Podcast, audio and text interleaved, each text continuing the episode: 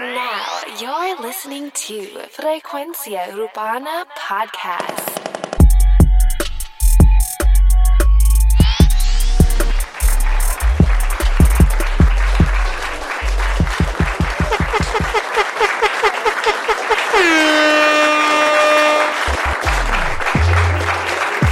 Buenos días, buenas noches, buenas tardes, mi gente linda. Ay, ya me siento como artista del género. Mi gente linda de, de México, mi gente linda de Perú, mi gente. No, mira.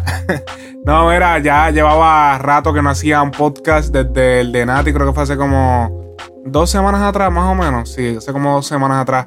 Eh, he cambiado el formato un poco de lo que es esto de frecuencia urbana, que darle como que un refresh a al concepto y a todo, tú sabes, no quería ya seguir eh, dando lo mismo, o sea que mucha gente me han tirado y me han dicho, mira, ¿qué está pasando? Estoy haciendo unas pruebas, estoy viendo cómo la cosa funciona, tú sabes, cambiando un poquito el tono, tú sabes, para cambiar la monotonía, para no, tú sabes, no aburrir, mano, porque tú te imaginas tú todos los días con la jeva, en la misma posición, cabrón. Es como que diablo, cabrón, siempre, ah, vas a venir y vas a hacer esto, nada no, no, baby, así no, así no se puede, así no se puede.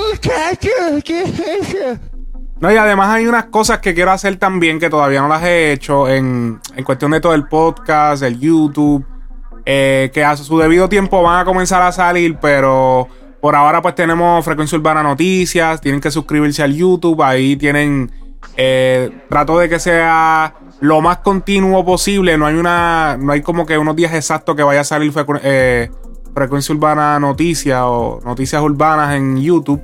El podcast, hasta ahora estoy debatiendo en unas cosas que voy a hacer, pero lo que, porque tengo que darle un break a otras cosas, no puedo, no quiero dar detalles ahora mismo, pero tú sabes, un poquito de paciencia, lo, único que pido, lo único que pido, porque eh, tengo que pues que hacer unas cosas por acá, también he estado ocupado en otras cosas de, de producir y eso, y pues a veces me ocupa bastante tiempo. Ustedes saben que yo nunca fallaba.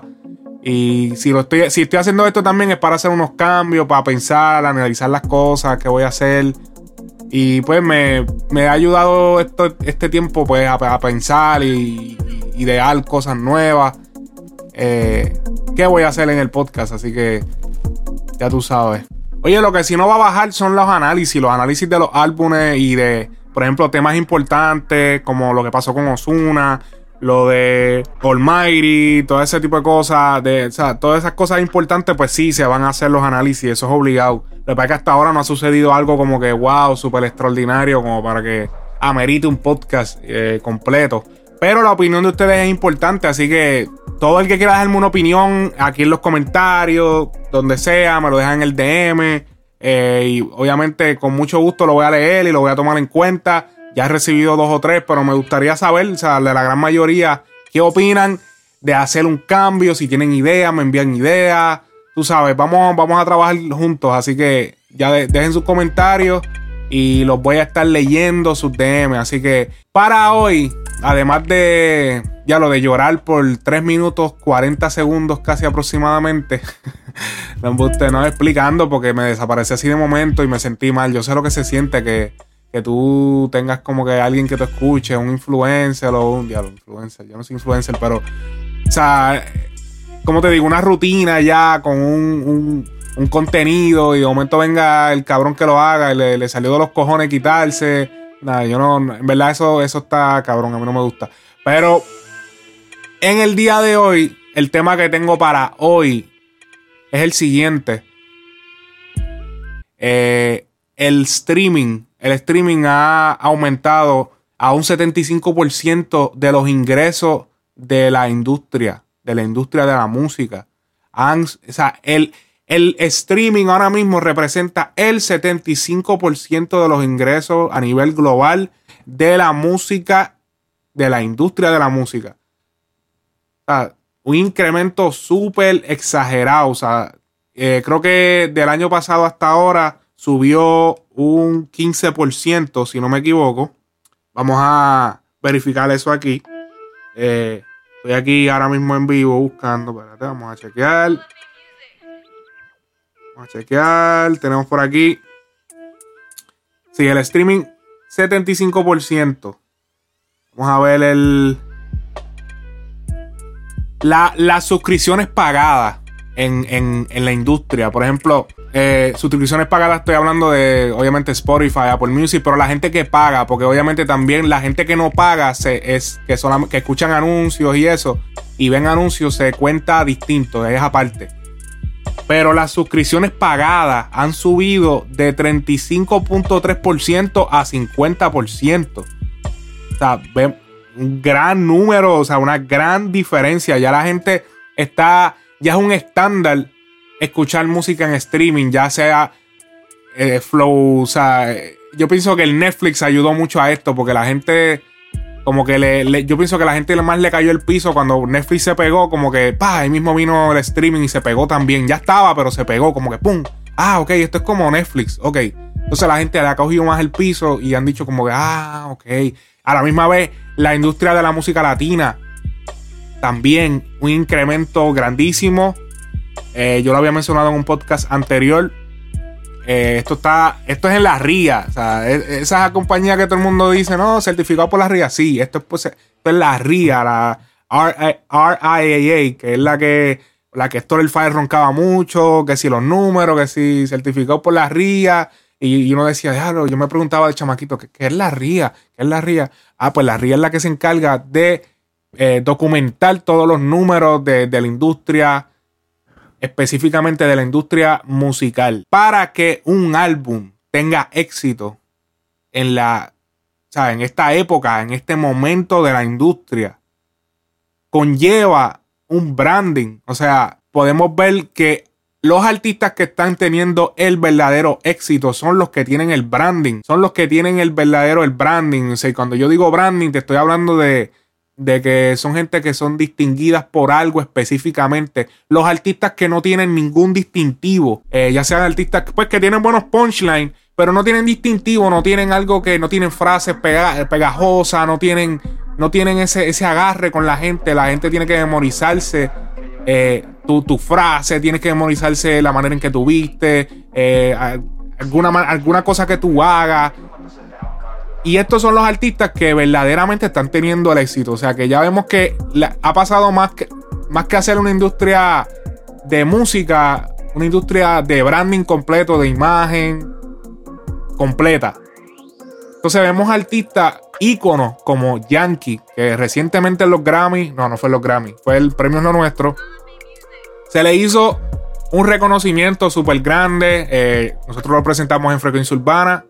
Eh, pueden buscarlo en Frecuencia Urbana Noticias en YouTube. Ahí está disponible el resumen. Y podemos ver un artista como Yankee, que puñeta, Yankee, cabrones. 30 años de carrera. Con unos super números exagerados. O sea, despacito, dura. Eh, es un artista que mucha gente no está hablando de esto. Nadie está hablando de esto específicamente. Pero, puñeta, Yankee no saca un álbum desde el 2013. Desde el 2013. Cabrones, eso es 1, 2, espérate, 2015, 2014, 2015, 2016, 2017, 2018. Este año serían 6 años sin estrenar un álbum. El último álbum que estrenó Daddy Yankee fue King Daddy y no fue ni siquiera un álbum, realmente fue un mixtape. Pero le podemos llamar álbum en este momento porque ya los mixtapes pasaron a hacer lo mismo con álbum, porque el, ese, eso no salió físico, sino que salió digital. En aquel momento de la, de, la industria, pues tú sacabas, eh, él sacó el álbum que fue Prestige, y el año después sacó el mixtape eh, King Daddy, que fue eh, el mixtape que fue como una versión, era explícito. Si, si, si regresas a escuchar lo que es Prestige, es súper comercial porque fue el álbum que él sacó a la venta, que él hizo las entrevistas, que él hizo todo este meneo, ¿verdad? Y luego el año después, él dice, ok, vamos a, vamos entonces a, irnos ahora para la calle. Y eso fue lo que él hizo. Él se puso explícito, si supe, o a él habla malo, que en Prestige es bien difícil te escuchar una palabra mala en el disco de, Prestige, que yo recuerde cuando él dice algo malo y me estoy guayando aquí, pero es más limpio en, en, el otro en Kindari se fue más sucio. Que de hecho, dicho sea de paso, estaba quizá casi acercándose a lo que era la, era del trap. So, y ahí podemos ver que él iba como que pensando, como que espérate, eh, hace falta como que algo explícito. Y qué casualidad que tres años después se pega el trap y se pegan todos estos personajes que tenemos ahora. Pero es un artista que lleva seis años sin sacar un álbum. Daddy Yankee desde el 2013 solamente está trabajando sencillos.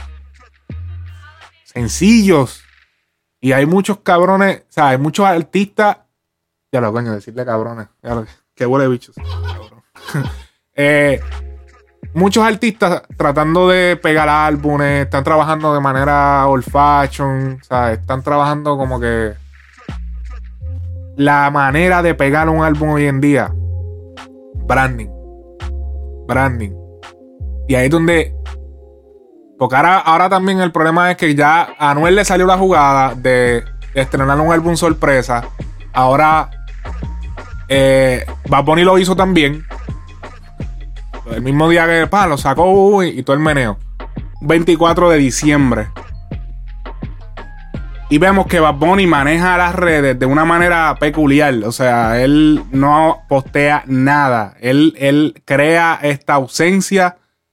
Eh, la cual el mismo Anuel veo que está adoptando también. Él está yéndose, ya, ya no está como cuando él salió, que él estaba haciendo un live todo el tiempo, estaba en los stories, estaba todo el tiempo en el medio. yo siento que en cierto punto eh, Anuel se sentó a estudiar a Bad Bunny. Yo siento que cuando Bad Bunny tiró el álbum, fue que Anuel dijo, wow, espérate, dame un brequecito. O sea, yo tengo éxito. Eh, incluso Anuel, su álbum fue número uno más rápido que el de Bad Bunny. Pero él dijo, espérate, aquí hay algo. o sea, vamos a, vamos a estudiar lo que yo estoy haciendo.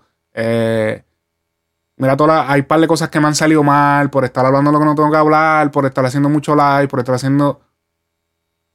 Anual está pronto a estrenar Real hasta la muerte 2. Que yo encuentro que es un error ponerle el mismo nombre otra vez al segundo álbum. Pero esos son otros 20. No eso de ponerles parte 2 parte 3, yo no creo en eso. A mí no me gustan las partes 2 ni parte 3. No, créame otro concepto créame un concepto detrás de, tu álbum. Y yo, eso fue lo que me fascinó del disco de Bad Bunny, que fue un total concepto, conceptual. No me haga, no, eh, tal cosa, parte 2, parte 3, o, o como J. Álvarez, por ejemplo, que tiene, que si de camino para la cima regular, de camino para la cima reloaded, de camino para la cima, que si yo qué, que camino para la cima esto. Era, o sea, no, no. Tienes, tienes que vender. Tienes que vender un, concepto. Entonces, Anuel tiene un problema ahora mismo. Y es que yo siento que él está. Él va. va no siento que el álbum vaya a dar como tiene que dar. Porque es que tiene una filtración de temas, hijo de puta. O sea, todos los temas de Anuel se filtran. Él da demasiado preview. O sea, se filtran demasiado. A cada rato sale un tema en la calle por ahí de Anuel de los que, de los que no han salido. y, se pueden contar como más de seis. En los premios, cuando se vistió y eso, puso el, el, preview de lo que va a ser el tema por ley, que es producido por Chris Jedi y Gaby Music. Entonces, ¿qué pasa? Que cuando él estaba preso, no había un preview.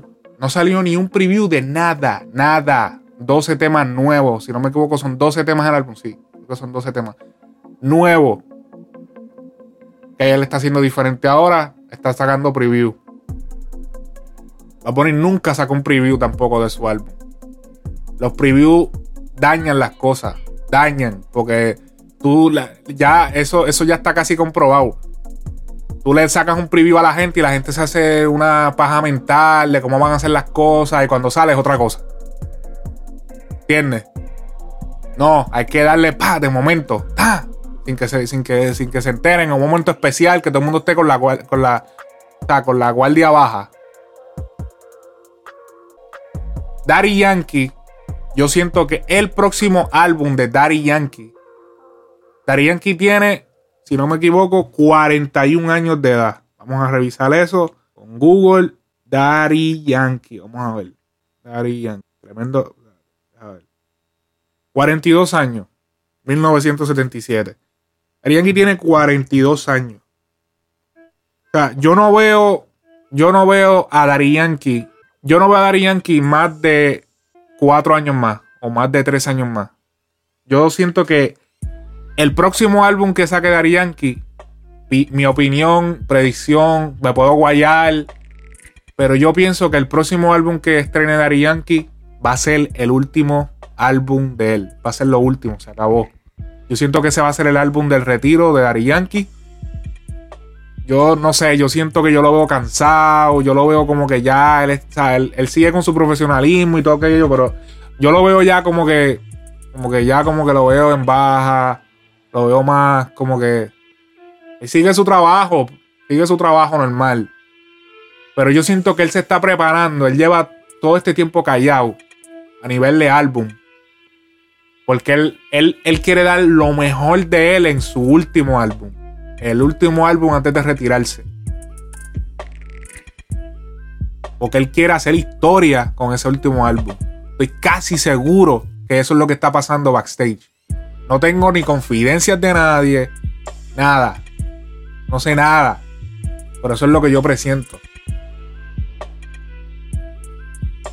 va a estrenar ese álbum, con ese álbum se va a retirar y con ese álbum va a ser historia.